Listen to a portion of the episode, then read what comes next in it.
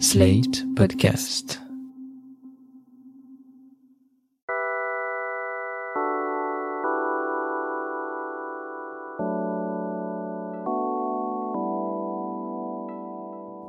On parle peu des gens qui restent, de celles et ceux qui se suspendent à une absence, à un vide.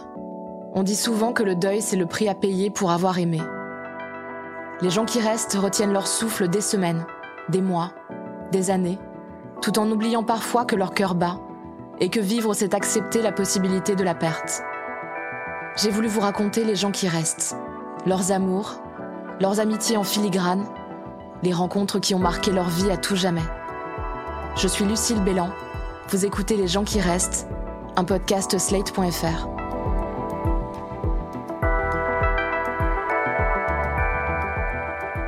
Depuis que je suis officiellement en couple, ce que j'ai été toute ma vie d'adulte de mes 19 ans jusqu'à aujourd'hui, je crois que je pense à ce qui arriverait si je me retrouvais seule, si mon compagnon ou ma compagne décédait.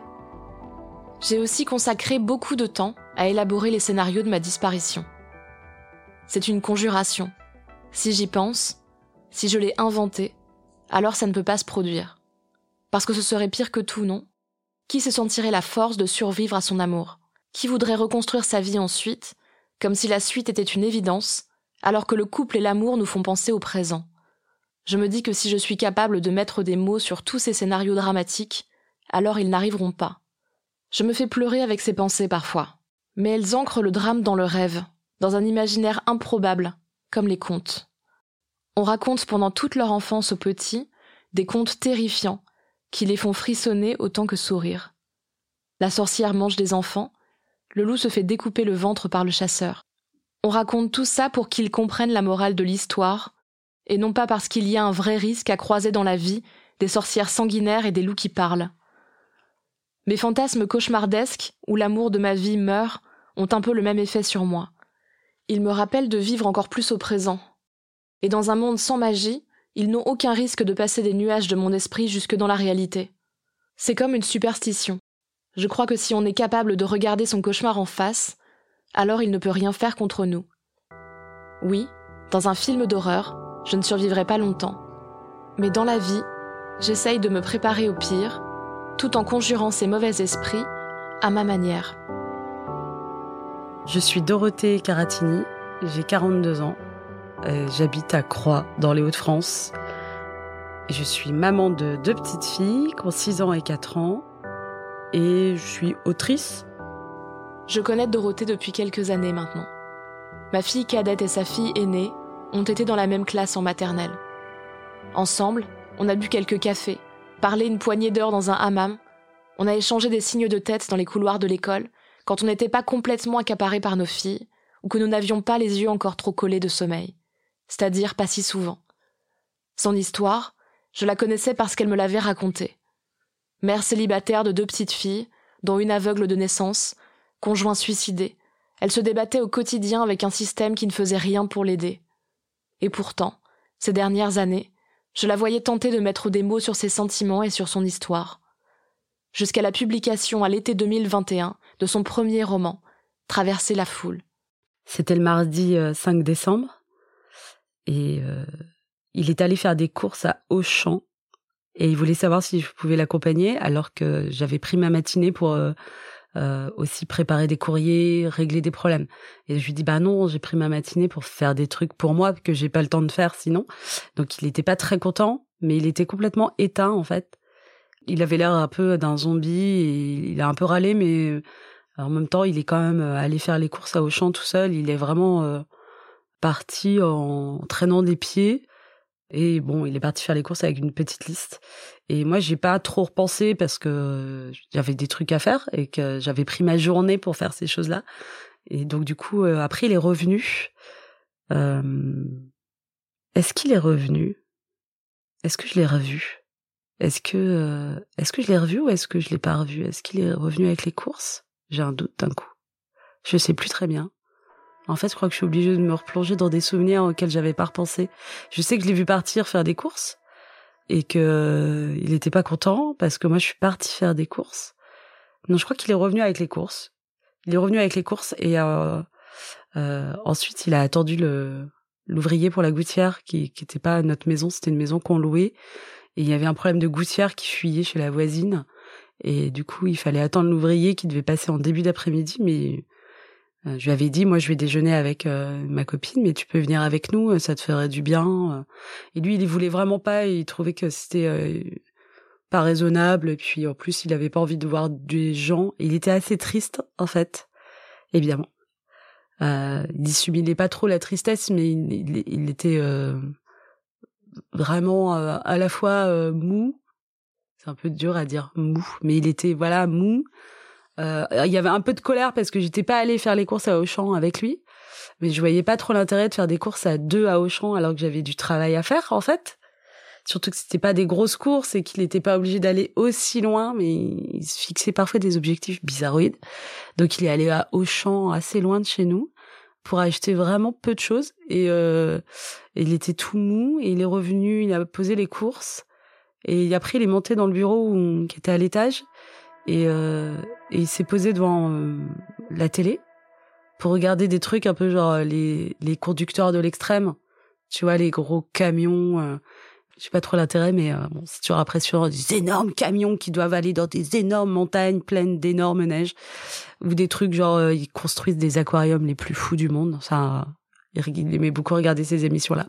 Et, c'est là que je l'ai vu et je lui ai dit bah à tout à l'heure. Ça voilà, je m'en souviens. Je, dis à tout à l'heure et je lui dis tu pourras toujours nous rejoindre euh, ou m'accompagner pour les m'accompagner pour les les courses pour les les cadeaux des filles qu'on devait commencer à à acheter. Et on avait un grand questionnement, on n'était pas trop d'accord parce qu'ils voulaient pas euh, faire de sapin de Noël. Mes filles, elles avaient euh, deux ans et demi et euh, cinq mois, donc elles étaient petites. Euh, mais moi, j'aime bien avoir un sapin de Noël. Et je voulais un sapin de Noël, mais ils trouvaient que ça coûtait trop cher. On avait des problèmes d'argent à ce moment-là, qui n'étaient pas si graves que ça, mais qui l'avaient beaucoup angoissé.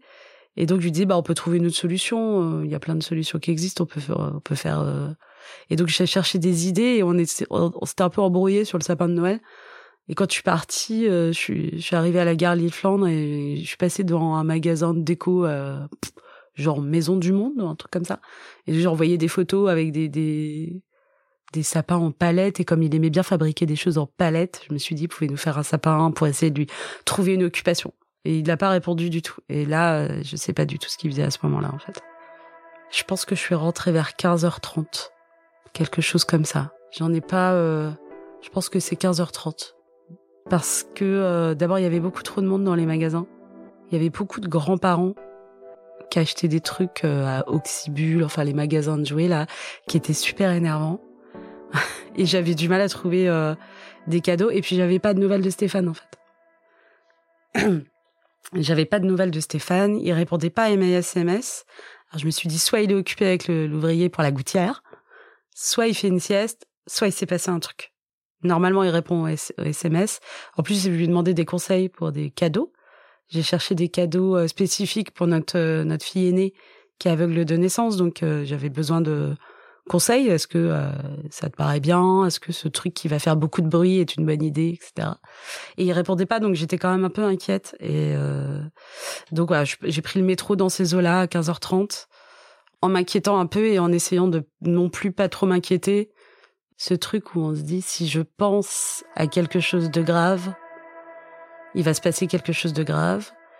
En même temps, ce truc de grave est, ce truc grave est possible, mais je vais faire autre chose et ça va euh, anéantir, ça va annihiler euh, la possibilité que quelque chose de grave soit arrivé.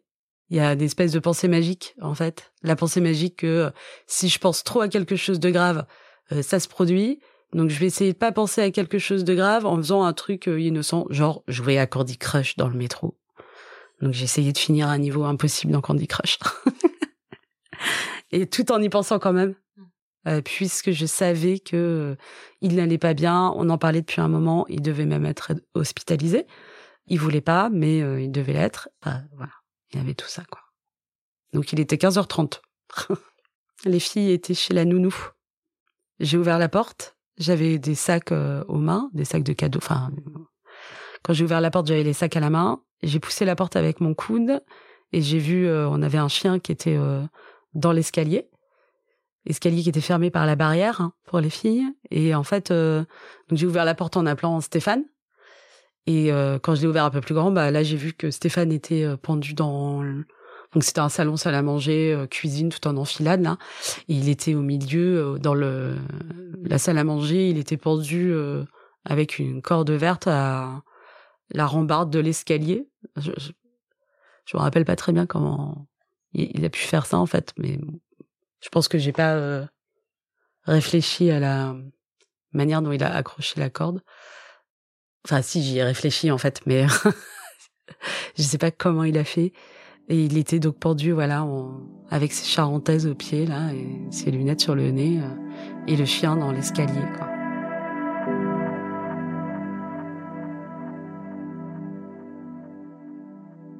Joyce Carol Oates est une célèbre autrice de 83 ans qui a publié presque 60 romans à ce jour et une quantité incroyable de textes divers, pièces de théâtre, nouvelles et poèmes. Elle a aussi été pendant plusieurs décennies professeur de création littéraire à la prestigieuse université de Princeton. En février 2008, son mari Raymond décède soudainement après presque 50 ans de mariage à ses côtés. Ce 18 février, Joyce rentre chez elle. Elle sait qu'elle a toujours rempli sa vie avec son amour. De la maison de ses parents jusqu'à aujourd'hui, elle n'a jamais vécu seule. Depuis presque 50 ans, Raymond apporte tendresse et douceur dans sa vie. C'est lui qui fleurit le jardin qu'elle admire quand elle lève les yeux de sa feuille. C'est lui qui pense à donner à manger aux deux chats. C'est lui qui s'occupe des cartes de vœux à envoyer aux amis en fin d'année et qui mitonne de bons petits plats les soirs où ils se réunissent. Elle, elle ne pense jamais à tout ça. Elle le dirait encore aujourd'hui au présent. Après presque cinquante ans, ils s'aiment encore comme au premier jour. Ils finissent les phrases l'un de l'autre et se donnent des petits noms. Se voir les réconforte. Savoir que l'autre est dans son bureau à l'autre bout de la maison est une encre. Il est la lumière de son ombre. Tout a commencé avec ce fameux coup de fil en pleine nuit, dont on sait qu'il n'est jamais porteur de bonnes nouvelles. Et puis la conduite sportive, pour espérer attraper son dernier souffle, partager un dernier je t'aime. Ensuite, la déception de voir que c'était trop tard. Le premier choc à l'hôpital. Sur le coup, elle se focalise sur des détails, elle vide la chambre. Un tube de dentifrice, un livre, le journal du jour qu'elle lui avait apporté le matin. Elle oublie sa montre et y repense quelques minutes plus tard pour se maudire. S'il y avait bien un objet important à ne pas oublier, un souvenir tangible de lui, c'était la montre. À ce moment-là, elle ne réalise pas vraiment. Elle est prise dans la spirale des trucs à organiser, des tâches à faire, des documents à signer. Elle parle à des gens qu'elle ne reverra plus jamais. Le vrai choc, c'est plus tard. Ce matin-là, elle rentre chez elle et il n'est plus là. Il ne sera jamais plus là. Elle a essayé de ne jamais penser au moment où l'un d'entre eux mourrait. Si ce serait lui ou elle en premier. Elle n'imaginait même pas que ça puisse être elle en premier. La vie, elle ne sait pas vraiment faire. Alors quand il est temps de donner à manger au chat, elle ne supporte pas leur regard de défiance. Elle imagine qu'il regrette que ce soit elle qui reste. Quand les cartes de condoléances s'amoncellent, elle ne sait pas vraiment quoi répondre. Très vite, elle reçoit des paniers de mini-muffins de réconfort qu'elle sait qu'elle va laisser pourrir dans la cuisine. Elle passe des coups de fil à ses amis, tout en se demandant ce qu'il convient de dire ou de faire. Elle comprend vite qu'elle ne sait pas faire. Elle se focalise sur les détails et culpabilise. Dans la maison, elle commence à avoir peur de rentrer dans son bureau à lui. Parce que son fantôme à lui n'est même pas là, parce qu'il n'y a que du silence et du vide. C'est elle qui devient le fantôme. Comme dans un rêve de fruits défendus, je suis attiré par les affaires de Ray. Il me devient difficile d'entrer dans la plupart des pièces de notre maison, mais surtout dans le bureau de Ray, où sa présence est si forte que j'en suis oppressé. Il s'est peut-être absenté un instant pour aller aux toilettes ou chercher le courrier. Malgré tout, le bureau de Ray m'attire. Ses dossiers, les étagères de ses placards où s'entassent manuscrits, documents, épreuves en pages, maquettes de couverture d'anciens numéros. Dorothée reste avec ses filles presque cinq mois dans l'appartement où son conjoint s'est suicidé. Et pour elle aussi, une pièce en particulier devient difficile à habiter. C'est un vrai truc que j'ai vécu bizarrement, de rester dans la maison quelque temps après le décès de Stéphane. Je pouvais pas déménager.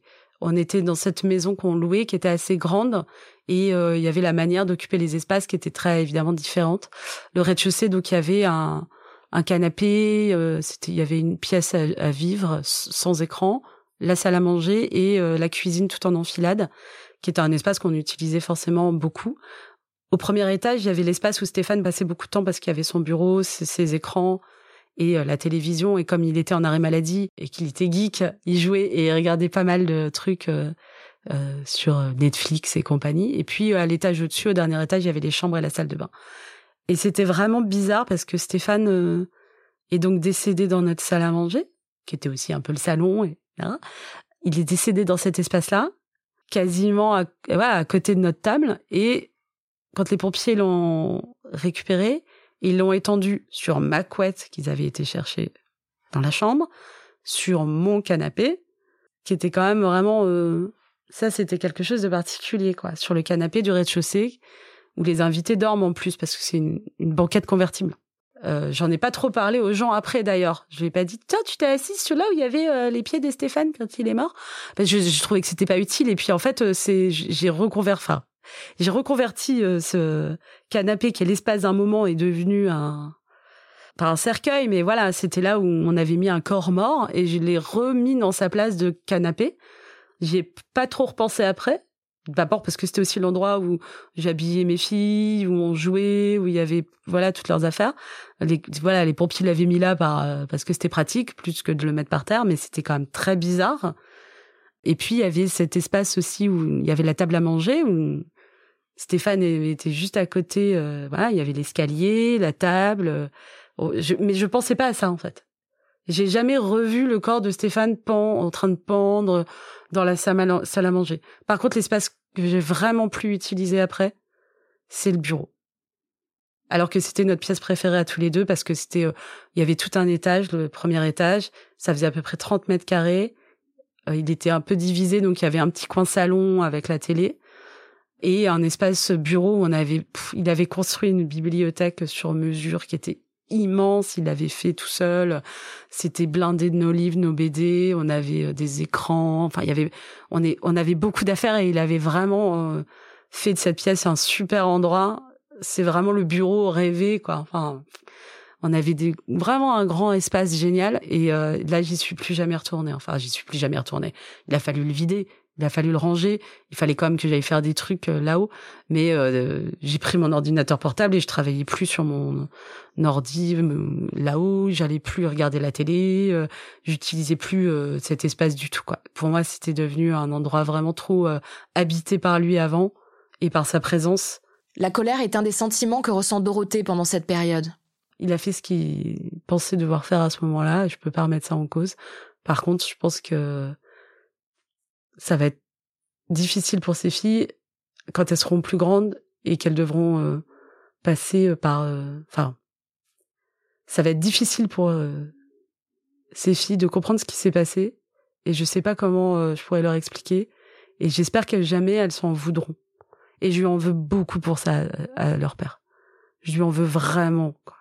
parce que ça qui mette fin à un séjour c'est une chose mais qui pourrissent celle des autres et euh, l'éventuel avenir de mes filles. Et que du coup, c'est aussi, euh, je me sens vachement responsable de ça et, pas forcément la mieux placée non plus. Donc, euh, je dois être en hyper vigilance là-dessus. Ça me crée des angoisses. Hein, euh. je suis un peu attentive à tout ce qui est jeu de étouffement, les sacs, les tous les jeux avec des cordes, des trucs comme ça. Ça me fait super flipper. J'ai même, même quand ma fille Abigail, elle aime bien prendre mon cou. Et ça me crée une montée d'angoisse très puissante. Donc j'essaye de faire attention à ça. Et ça, je lui en veux pour tout ça, ouais. Ouais, clairement. Tu penses que tu arrêteras d'être en colère un jour ou tu penses que cette colère, elle va rester, elle va tenir pendant des années? Non, je pense qu'elle va rester longtemps, ouais. Mais qu'elle va évoluer. Il y a des jours où je suis très en colère, mais c'est les jours où je suis débordée aussi par euh, tout ce que je dois faire pour les filles. Je suis en colère quand je pense à Abigail qui va devoir être opérée et qui va pas être là, par exemple. Donc euh, je pense à Sidonie qui avait cinq mois et qui euh, me parle tous les jours de son père en, me disant ah bah quand j'étais petite mon père il adorait faire ça avec moi et je sais pas comment lui dire à Sidonie que non elle avait cinq mois et que non il pouvait pas jouer aux cartes avec elle parce qu'elle avait que cinq mois et que et je suis en colère parce qu'elle a elle s'invente euh, des trucs qui n'ont pas existé parce qu'elle a quatre mois et qu'elle veut avoir des souvenirs d'elle avec son père.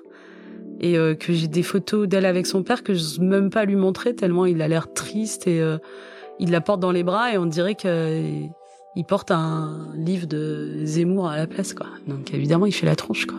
Même si Raymond n'est absolument pas responsable de son décès, Joyce Carol Oates se ressent de la colère. Je lui en veux énormément. Je suis furieuse contre mon pauvre mari sans défense, comme je l'ai rarement été, comme je ne l'ai peut-être jamais été de son vivant. Comment puis-je te pardonner? Tu as ruiné nos deux vies.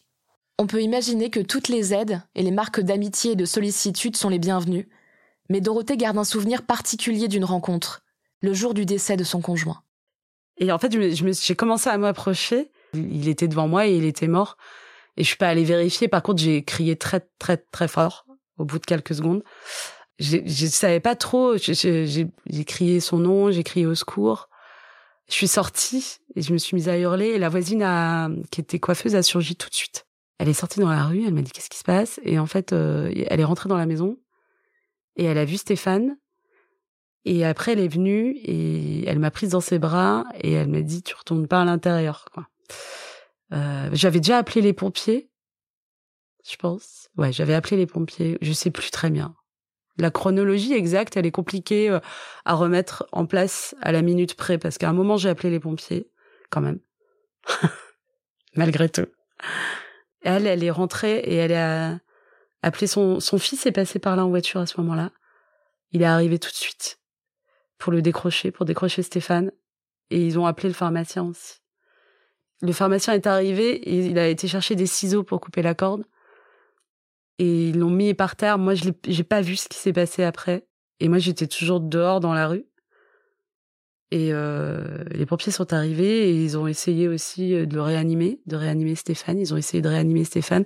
Et il y avait euh, une dame, une jeune dame, une jeune femme, qui s'est arrêtée pour me pour regarder ce qui se passait et me dire ça va aller, les pompiers sont là maintenant, tout va bien. Elle savait pas du tout ce qui se passait et j'avais vraiment envie de l'insulter très fort et de m'en servir comme euh, Poutine boule, la pauvre dame.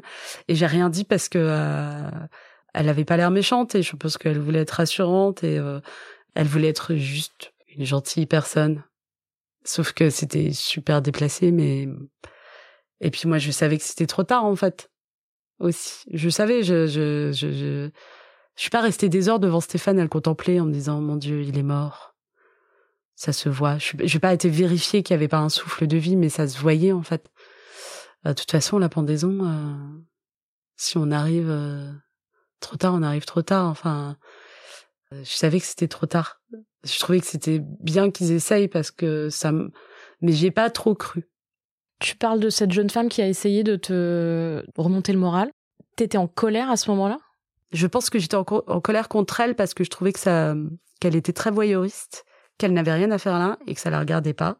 Et elle restait à côté de moi et ma voisine qui essayait de me consoler et de m'aider et qui, pour le coup, était active, c'est-à-dire qu'elle a tout de suite appelé les pompes funèbres, elle a attendu les pompiers, elle devait gérer sa clientèle, elle était coiffeuse, donc elle avait quand même sa boutique à gérer.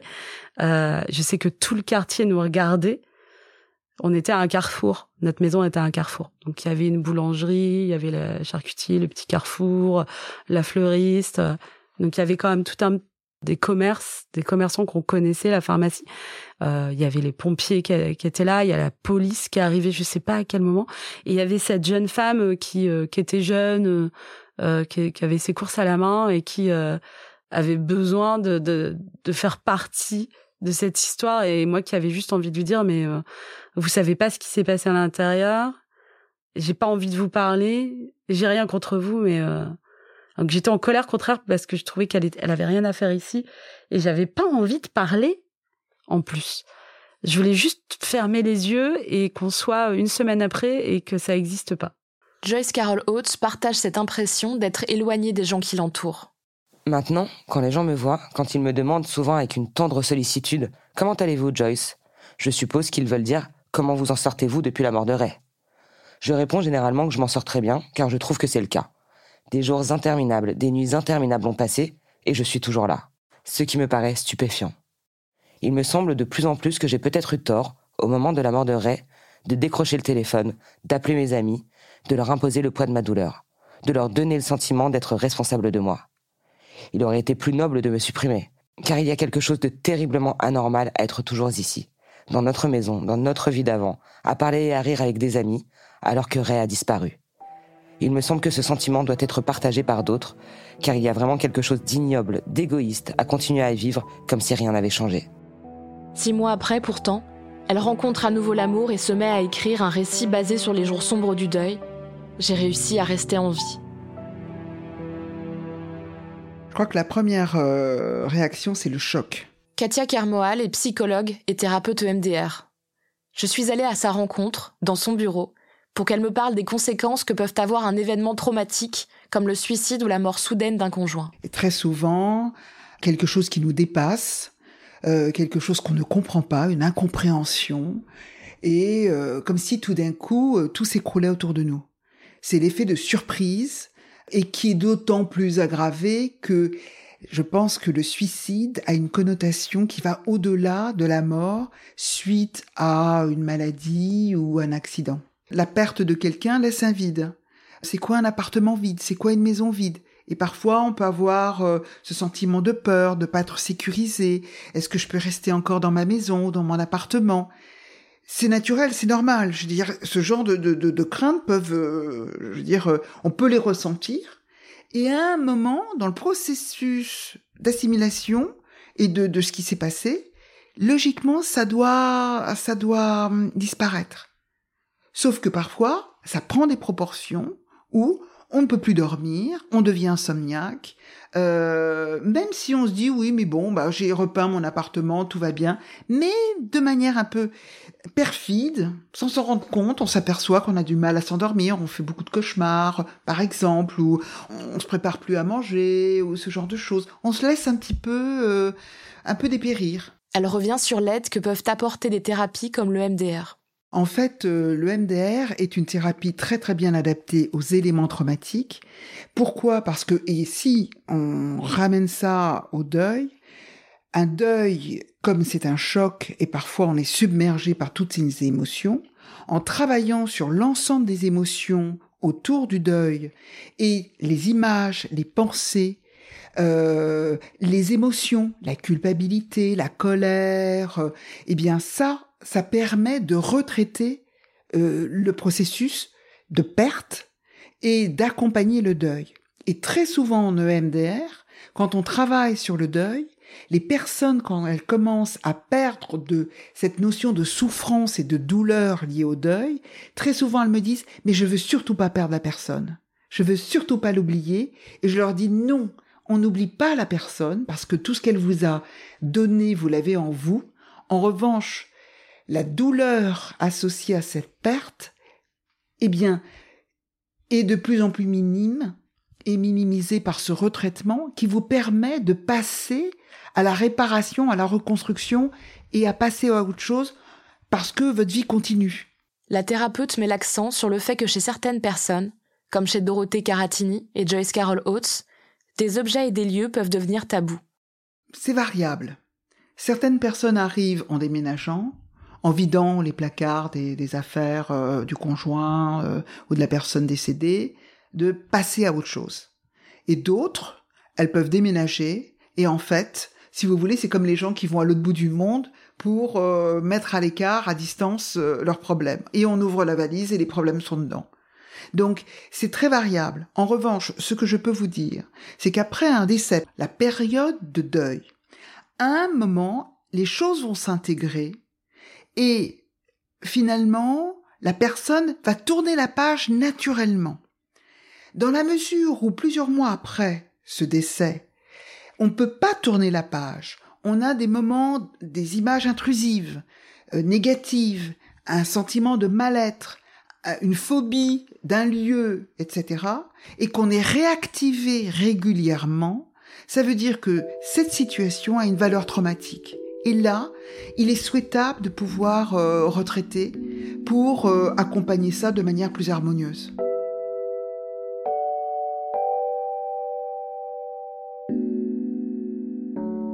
Dans la perte du conjoint, il y a un sentiment d'injustice. C'est une rupture claire du contrat implicite du couple. Être en couple, c'est penser qu'on vieillira ensemble. C'est penser aussi qu'on ne sera plus jamais seul. Voir son conjoint mourir, en assumer les conséquences, c'est faire face à un sentiment de colère. Ça ne devait pas se passer comme ça. Et puis on subit aussi. On pensait avoir tout fait bien, aimer quelqu'un, nourrir la relation, l'envisager sur du très long terme, être prêt ou prête à l'engagement.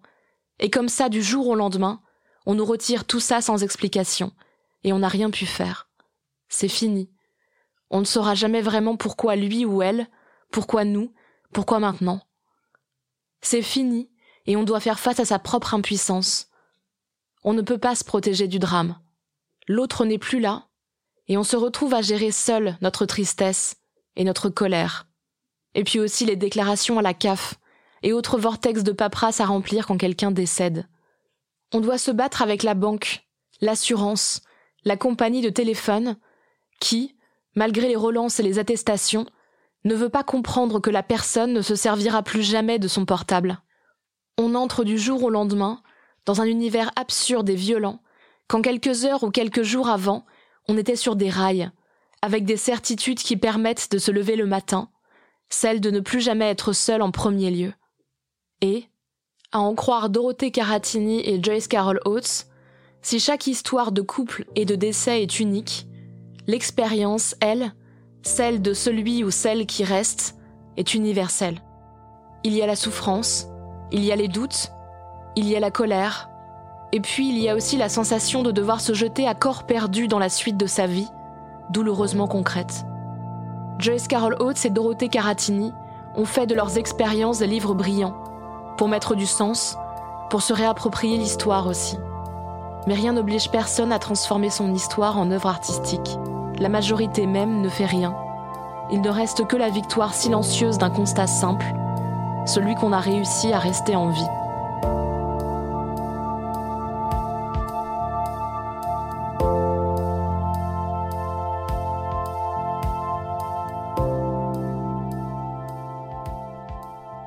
Vous venez d'écouter Les gens qui restent, un podcast de Lucille Bélan, produit et réalisé par Slate.fr sous la direction de Christophe Caron et Benjamin Septem-Ours. Production éditoriale et réalisation Benjamin Septem-Ours. Montage et prise de son Victor Benamou. La musique est signée Arnaud Denzler. Joyce Carol Oates est interprétée par Sarah Koskiewicz. L'illustration est signée Chien Fou. Le prochain épisode portera sur une autre forme de deuil. Si vous faites face à un deuil et avez besoin d'en parler, vous pouvez contacter l'association Empreinte, E-M-P-R-E-I-N-T-E-S.